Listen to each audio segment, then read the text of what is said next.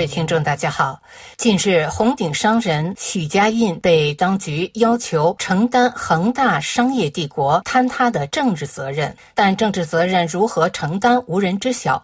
众所周知，如果没有政府的助推放任，恒大庞氏骗局不可能存在。而许家印的豪赌期，恰恰发生在习近平执政期，与习近平豪赌“一带一路”创建人类命运共同体同期，并如出一辙。上行下行效是什么思维方式、行为模式促成了许书记的豪赌？记得新加坡前总理李光耀曾经说过一句话，大意是：中国的问题不是有一个皇帝，而是有无数个皇帝。一篇题为《恒大或死于正能量》的网文这样写道：这两天我也在吃恒大的瓜，我发现杀死恒大的元凶很可能是正能量，因为恒大的管理模式长期处于一种只有油门没有刹车的状态。如此庞大的商业帝国，不是依靠科学和客观规律来运行，而是完全凭借许家印个人的喜好。坐在驾驶室里的皮带哥也是完全。沉浸在一种唯我独尊的封闭王国之内，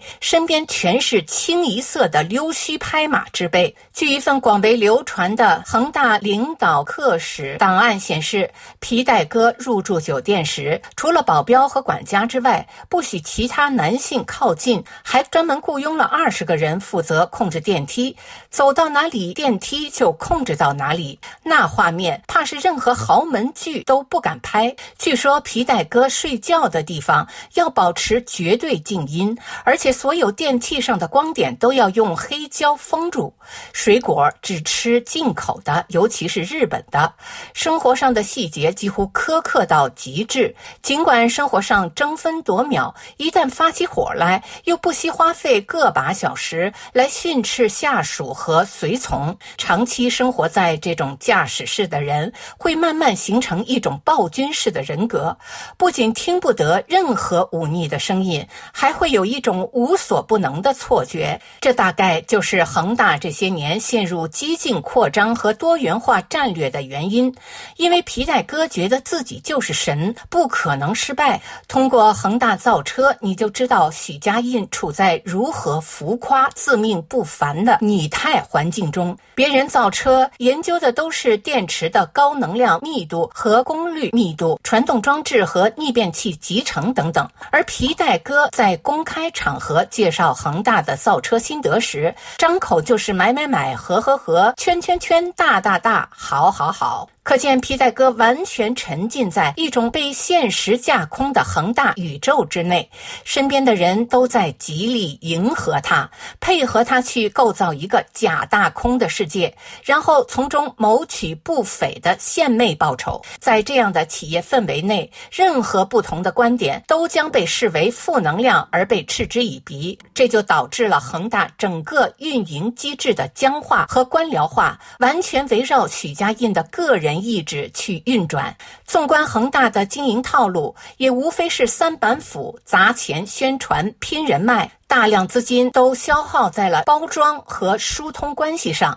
据恒大内部人员透露，他们在接待某些老总的时候，无论对方喜欢什么车，接送都会极力满足。如果没有，当天就可以拨款去买一辆。另外，在烟酒茶点方面的开销无不奢靡至极，甚至还专门组建了一支规模庞大的恒大文工团，都是清一色的长腿小姐姐，负责在剑拔。弩张的政商环境内活血化瘀。很显然，恒大的发展并不是建立在现代化企业的治理基础之上，而是建立在个人崇拜的领导意志上。把生产力建立在人脉网络的编织上，把财富增长建立在债务杠杆上，这样的一个腐化堕落的庞然大物，可能恒大人也清醒地意识到了结局，但所有人从始至终都选择了去配合，并在掌声和马屁的交响曲中亲手将他送进墓地。因为恒大对他们来说只是一个瓜分利益的平台而已，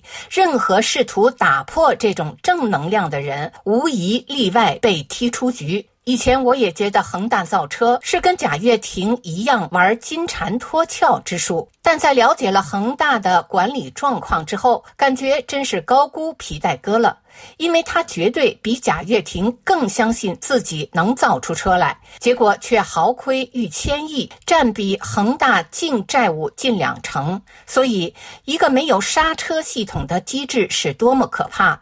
之前我还拿王健林跟许家印做过比较，万达在二零一七年时也曾陷入过类似的危机，当时老王就坚决看空楼市，开始剥离地产业务，将重心转向轻资产和海外。这种理性和科学的经营之道，至少让企业摆脱了债务陷阱，平稳地活了下来。而许家印则完全是一副扛起火药包去炸碉堡的姿态，嘴里还。还不忘高喊恒大的一切都是党和国家给的，结果转眼挂出一份高达两万多亿的债务地雷。当然，如果皮带哥的党性是纯洁的，也不至于摊上锒铛入狱的风险。根据公开数据。皮带哥这些年利用股东分红，给私人账户套取了至少五百亿资产。在许家印被捕之后，有消息称恒大在海外资产已经恢复可交易，这说明美国申请的破产程序已经终止。